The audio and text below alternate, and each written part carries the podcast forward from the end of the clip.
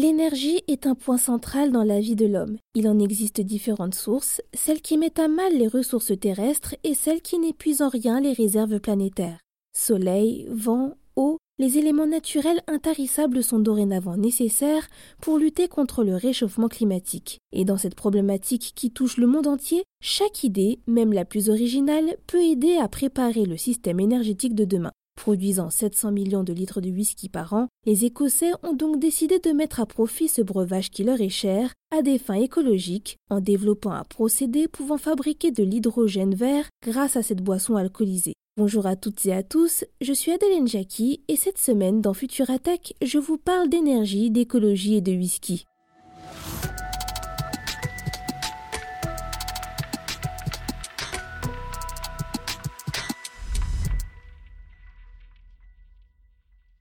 Pour parvenir à la neutralité carbone d'ici 2050, il sera nécessaire de fournir de nombreux efforts dans une société où les énergies fossiles sont omniprésents. Charbon, pétrole et gaz naturel fourniraient environ 80% de l'énergie mondiale des combustibles fossiles utilisés au quotidien pour l'utilisation et la production d'électricité, de chaleur et de moyens de transport. Cependant, si l'usage de ces énergies a placé l'homme dans un certain confort depuis des décennies, elle constitue également un problème de taille pour son habitat, étant en partie responsable du changement climatique qui se déroule en ce moment même sur la Terre. Pour se substituer progressivement de ces polluants, des chercheurs du monde entier travaillent à trouver des solutions afin de privilégier l'utilisation d'énergies renouvelables telles que le vent ou le soleil plutôt que celles à disponibilité limitée mentionnées précédemment. Dans cette course à la décarbonation, les scientifiques ciblent depuis plusieurs années l'hydrogène, un gaz naturel décrit comme étant potentiellement inépuisable et pouvant ne pas émettre de gaz à effet de serre. Inodore, incolore et extrêmement léger, l'hydrogène serait présent un peu partout à la surface de la Terre, comme dans les organismes vivants tels que les animaux et les plantes. Ce gaz naturellement combiné à l'état naturel avec d'autres atomes n'existerait que très rarement à l'état pur et serait régulièrement déniché dans des matières de type pétrole, gaz naturel et eau.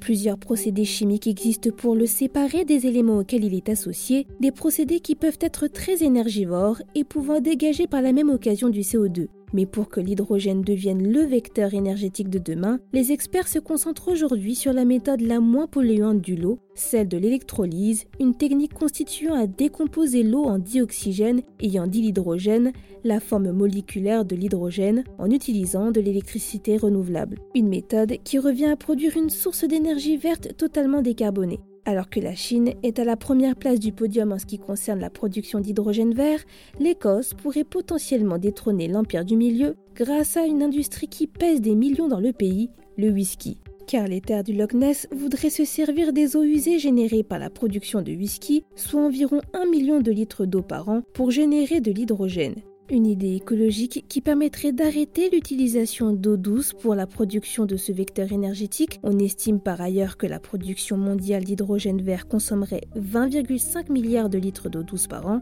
et qui donnerait une fin plus intelligente à ces eaux qui terminent dans des stations d'épuration avant d'être relâchées dans la nature. Des scientifiques de l'université de Heriot Watt, basée à Édimbourg en Écosse, ont créé un matériau à l'échelle nanométrique le sédium de nickel pouvant transformer les eaux usées des distilleries en hydrogène. La nanoparticule pourrait donc traiter ces eaux et produire des quantités d'hydrogène vert similaires, voire légèrement supérieures à ceux obtenus avec de l'eau douce. Du génie.